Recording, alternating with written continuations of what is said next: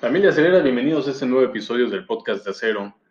Hoy vamos a hablar más o menos de lo que ha sido la llegada de Melvin Ingram, de lo que se refleja a través del primer depth chart que han publicado los Steelers a través de, su página oficial y un poquito, ¿por qué no?, del retiro de David de Castro y de Vince Williams, que a muchos agarraron de sorpresa. Bueno, no necesariamente el retiro de De Castro, sino el que se haya cortado a David de Castro. Vamos a empezar por el tema de Melvin Ingram.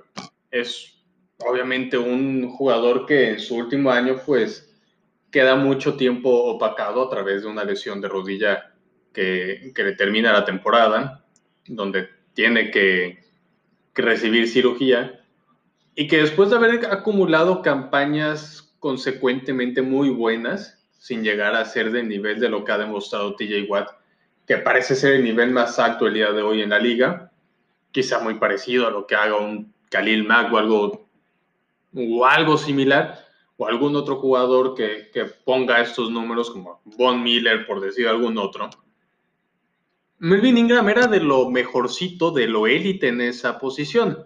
¿Y qué pasa con, con, Ingram? ¿Por qué no recibe esta extensión si es tan bueno por parte del equipo de los cargadores? Pues claramente por la lesión de la rodilla que deja muy preocupado y muy consternado a, pues a, la parte técnica del equipo, al gerente general y a los coaches, evidentemente. Además de que estamos hablando que, que en este caso de los cargadores han estado cambiando constantemente de entrenadores. Llega a los Steelers en un contrato, pues, no caro para ser un jugador que ha puesto los números que, que él ha sumado y acumulado a, lo largo de su carrera. Sigue siendo un jugador joven. Y esta referencia la leí, la leí a través de redes sociales y me gustó.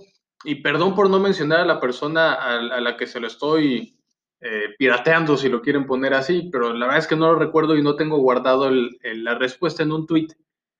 Y es que aquí puede estar el futuro Kevin Green, eh, recordemos a Kevin Green, Salón de la Fama con los Steelers, a pesar de haber estado un poco tiempo, juega el Supertazón 30 contra los Vaqueros de Dallas y después parte del equipo. Eh, es un jugador que pues estuvo mucho tiempo a, a, través de la agencia libre y que juega con, con diferentes y bastantes equipos. Algo así es lo que puede suceder acá. Y no lo digo en mal plano, ni, ni, ni para, para Alex Highsmith que a través del depth chart y a través de la lógica, iba a ser el titular eh, por linebacker al lado contrario de TJ Watt. Lo, digo porque realmente tiene las condiciones para hacerlo. Insisto, sí, eh, la cirugía de la rodilla es algo importante, pero creo que los Steelers lo demostraron con David de Castro, que si no estás en forma ni hablar, hermano, Eres muy querido para la franquicia, para los aficionados, pero cuando ya no da más, ya no va más.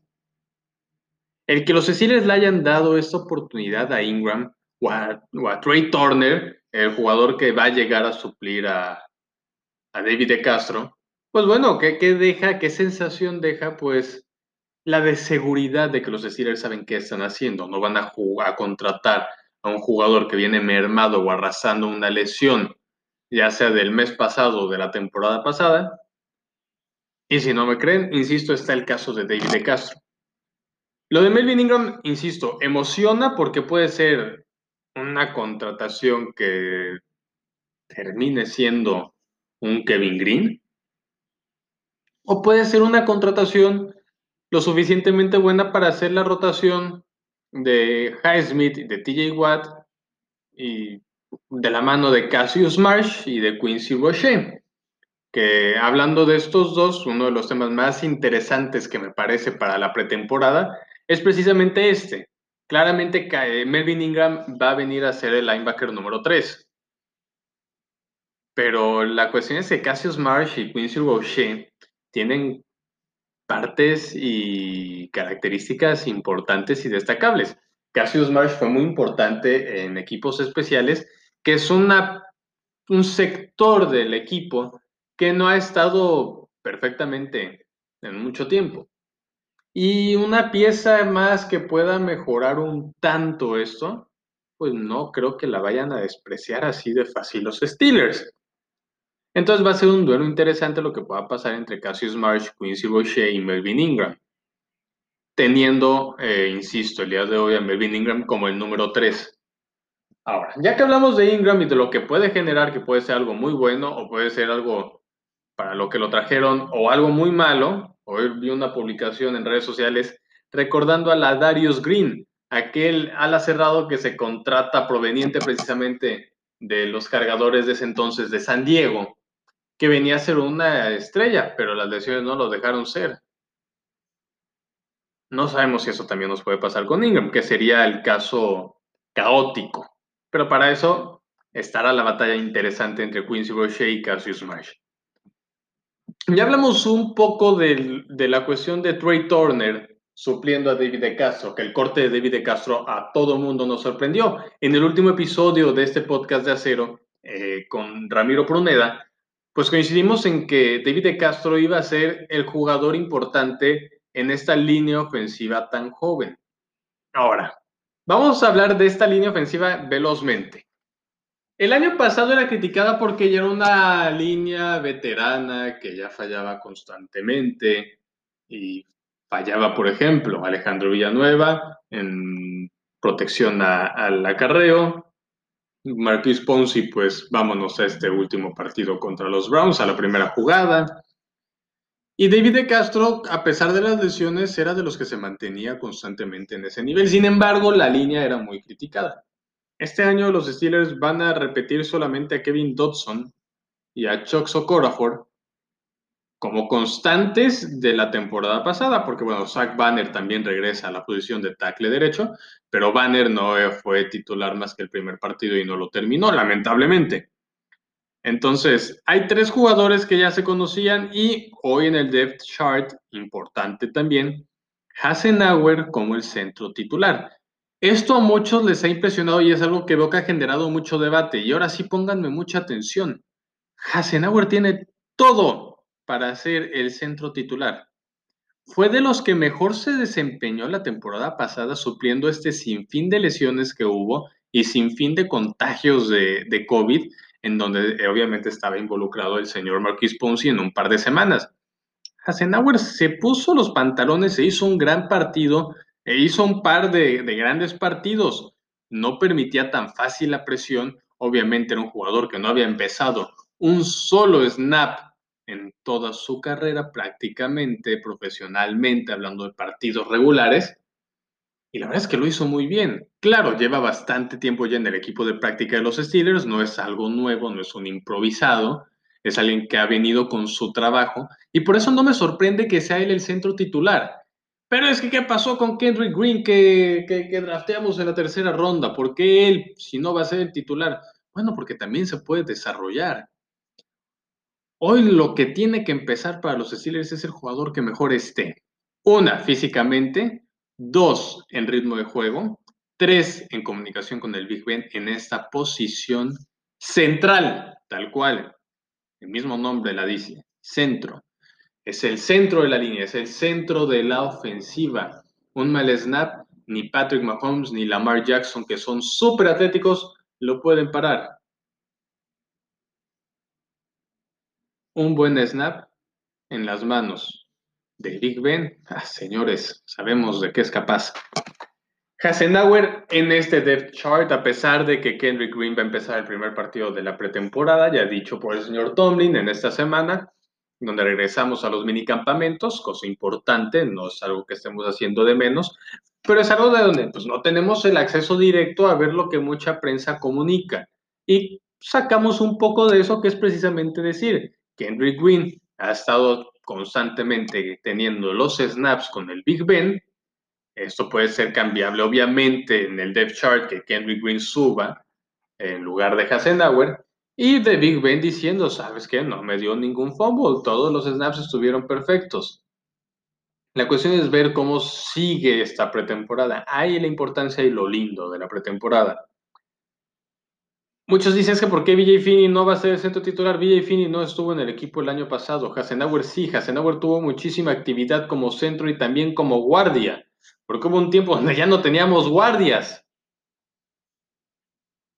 Y aparte se reclutó un centro. Si no va a ser Hasenauer, va a ser Kendrick Green. De BJ Finney no se preocupe, va a estar como suplente en la posición de guardia junto con Rashad Coward, proveniente de Chicago. El resto de la línea y del depth chart no hay nada sorprendente. Otro duelo que personalmente me parece interesante y que podemos ver a través de la pretemporada y del número y cantidad de snaps que se puedan dar y también no solo ahí en, la ofensiva, sino también en los equipos especiales, es el duelo por el tercer ala cerrado. Los Steelers han optado este último año por no tener a tres alas cerrados en el roster activo. Eh, después de la lesión de Zach Gentry, eh, se quedaron con dos hasta que Kevin Rudder vuelve, lo, lo, suben y tiene varias jugadas interesantes, tanto en ofensiva bloqueando como bloqueador exclusivamente, y también jugadas muy buenas en equipos especiales. Y entonces ahí prácticamente ya les dije el duelo importante. Kevin Rudder contra Zach Gentry. Hoy yo escojo a Kevin Rudder. Claro, no estoy viendo los entrenamientos, no ha habido un partido de estudio de pretemporada, solamente tengo lo que vi el año pasado y para mí Kevin Bader está arriba de Zach Gentry, un jugador que no ha tenido confianza en la ofensiva ni por Big Ben, ni con Mason Rudolph, ni con Devlin Hodges. Entonces, bueno, la oportunidad de Kevin Bader que ha bloqueado muy bien, que recuerdo un pase muy bajo que le lanzaron y que con buenas manos lo sostuvo. Y Zach Gentry, un jugador que siempre ha estado pues criticado precisamente por no ser un excelente corredor de ruta y no se diga bloqueador. Y finalmente, bueno, no finalmente, vamos a hablar otro tema aquí importantísimo por si ustedes no han revisado el depth chart. Eh, Anthony McFarland es el tercer corredor, Benny Snell el segundo, Jalen Samuels el cuarto y Caden Ballach el quinto. Algo que también puede cambiar. Un trade quizá de equipos necesitados por alguno de estos corredores. Dudo mucho que Anthony McFarland entre en la mezcla. Benny Snell quizá por estos dos años inconsistentes con balones sueltos, eh, sin dar más que chispazos de su vida colegial en Kentucky y Kellen Balach, que es un jugador que llega en la agencia libre, pero un especialista en correr corto yardaje. Eh, y sobra explicar lo que hemos explicado en episodios anteriores. Si apenas nos sintonizan, pues lo explicamos, no pasa nada. Los estilos sufrieron muchísimo en avanzar en tercera y una, cuarta y una, eh, una yarda para anotar. Juego de Washington para no hacer el cuento largo. Y Kellen Balach ha demostrado tener esa capacidad creo que puede subir y quedarse y hacerse el espacio en el roster.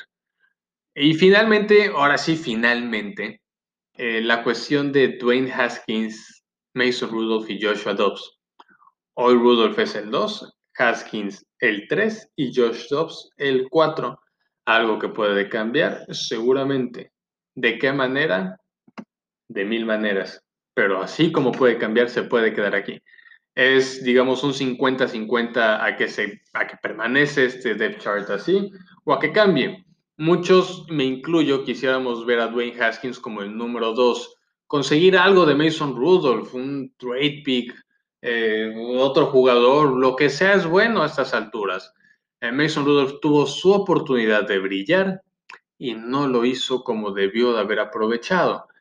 Eh, incluso yo siento que hasta el propio Hodges se mostró un poco más, pero bueno, yo no estoy allá y por algo Rudolph es el que sigue en el equipo y no Hodges. Y finalmente Joshua Dobbs, que va a tener que buscar su oportunidad de brillar, de, demostrar esa, ese cambio, esa irreverencia, eso algo diferente que puede hacer que permanezca en el equipo. Como lo hizo en la última semana contra los Browns, en la semana 17, donde corre, recibe un golpe impresionante. Eh, que, a pesar de eso no lo tumba, y algo así es lo que puede demostrar. Eso obviamente en competencia con Dwayne Haskins. Y bueno, señores, eh, los novatos Laudermilk y Quincy Rocher están detrás todavía de un suplente más en este, en este, y el propio Body Johnson en este depth chart. Eh, yo creo que lo de Body Johnson puede cambiar en lugar de Ulises Gilbert otro jugador que ha sufrido sus dos años por, las lesiones. Y bueno, Cameron Sutton como el esquinero derecho titular, con James Pierre como suplente y del otro lado Justin Lane como suplente. Y no hay más que decir, los Steelers eh, en safety suplente no tienen mucho, tienen al novato Trey Norwood de la, última selección y a Miles Calbrew, otro, otro adquirido vía agencia libre. Aquí quizá los Steelers puedan contratar, perdón, eh, puedan, pues sí, contratar a alguien más para, para cambiar un poquito ahí el panorama. Recordemos que, que viene de, de los Leones de Detroit y normalmente se desempeña como especialista, no tanto en la posición de safety, pero bueno, es el que acompañará, al menos por el momento, como suplente en esta posición titular. Antes de, del partido inaugural de la pretemporada, que estamos ya muy cerca, afortunadamente, va a haber un episodio no, obviamente no ando un análisis de cómo se tiene que jugar este partido, pero sí de los jugadores importantes, de los novatos, dónde van a jugar, qué posición van a desempeñar, qué número portan, para que si lo van a ver estén atentos a, ese, a, este, a estos jugadores que pueden brillar, que pueden dar sus chispazos y pueden empezar a dar zarpazos para mantenerse pues subiendo eh, en cuanto a tiempo, en cuanto a snaps, en cuanto a oportunidades durante el resto de la pretemporada y buscar así hacerse un espacio en el roster de los 53. El jugador que más creo tiene que brillar a estas alturas en este momento es el señor James Pierre para desplazar a Justin Lane como el tercer esquinero y así ser de mucho apoyo para la defensiva de los Steelers. Esto es solamente una anticipación. Gracias por escuchar este episodio del podcast de Acero. Insisto, suscríbanse, dejen sus comentarios, sus dudas. Díganme, oye, Jerónimo, ya aprovechando que vas a, comentar sobre el partido de pretemporada y la pretemporada, dime qué jugador crees que puedo, que puedo observar. A mí me gusta mucho Abdullah Anderson, que llegó también de Chicago. ¿Tú crees que vale la pena? Bueno, les contestaré si es que tienen alguna duda. Entonces, Gracias por escuchar este episodio, gracias por llegar hasta el final nuevamente y espero que pasen un cierre excelente de mes un inicio del próximo mes y nos vemos para la previa contra el partido de Dallas del Salón de la Fama de pretemporada. Saludos.